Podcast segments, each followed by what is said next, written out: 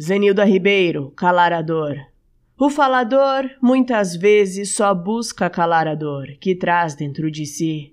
E fala, fala alto, fala muito, fala de tudo, para silenciar as vozes que gritam nas entranhas. E com pose de gozador, busca só aplacar a dor e segue preso à dor por não conseguir falar da sua dor.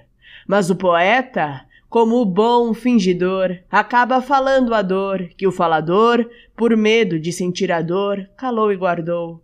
Mas no poema chorou, porque o poema gritou a dor que ele silenciou.